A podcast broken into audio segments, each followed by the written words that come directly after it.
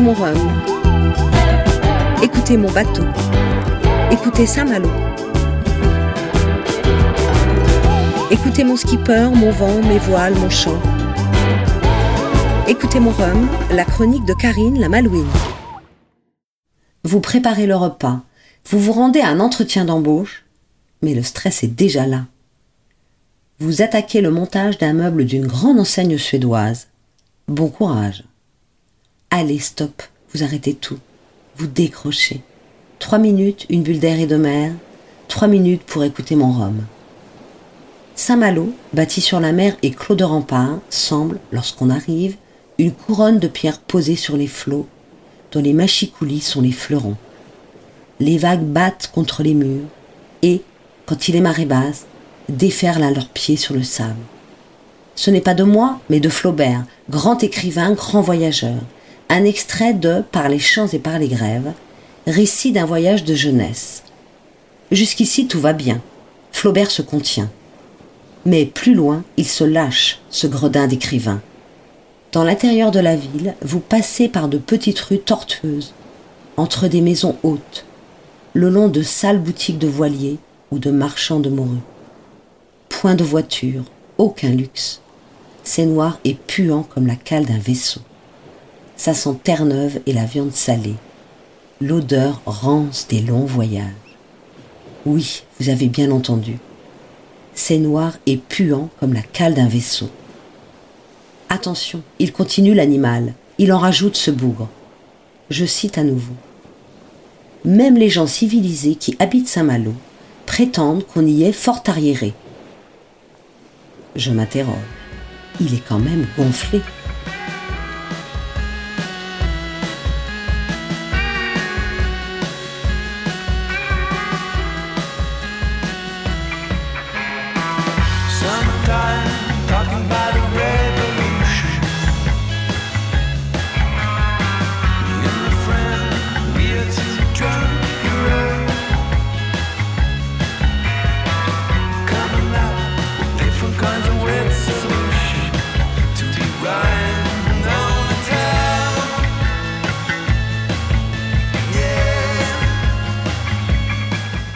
Mon rhum.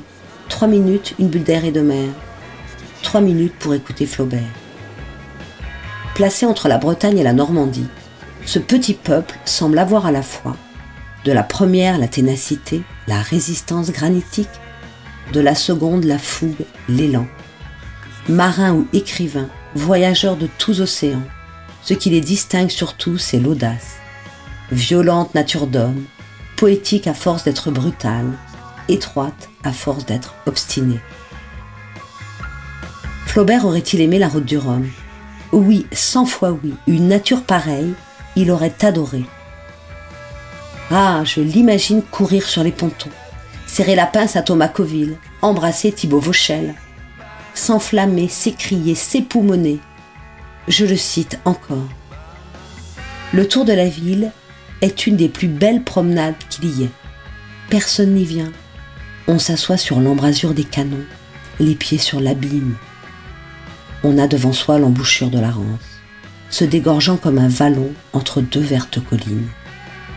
Et puis les côtes, les rochers, et partout la mer. Bon, je m'incline. Ça parle de canon. Et canon, ça l'est. Mais quand même, c'est noir et puant comme la cale d'un vaisseau. Flaubert, je reconnais, on reconnaît, tu es grand parmi les grands. Mais on a toujours fait sans toi. On n'a pas besoin de toi. Nous, tu sais, on a Chateaubriand, on a Roger Vercel, on a Colette, qui ont toujours eu des mots doux pour Saint-Malo. Nous, on a Isabelle Josque, elle court en Imoca, elle est lettrée. Et oui, et oui, c'est une femme. Elle a fait Hippocagne, Cagne, elle a écrit son mémoire sur les marins dans l'Antiquité grecque elle va courir la route du Rhum. Gustave, sois gentil. Retourne à ta Bovary. C'était Écoutez mon Rhum, la chronique de Karine Fougeret, avec le télégramme et la ville de Saint-Malo.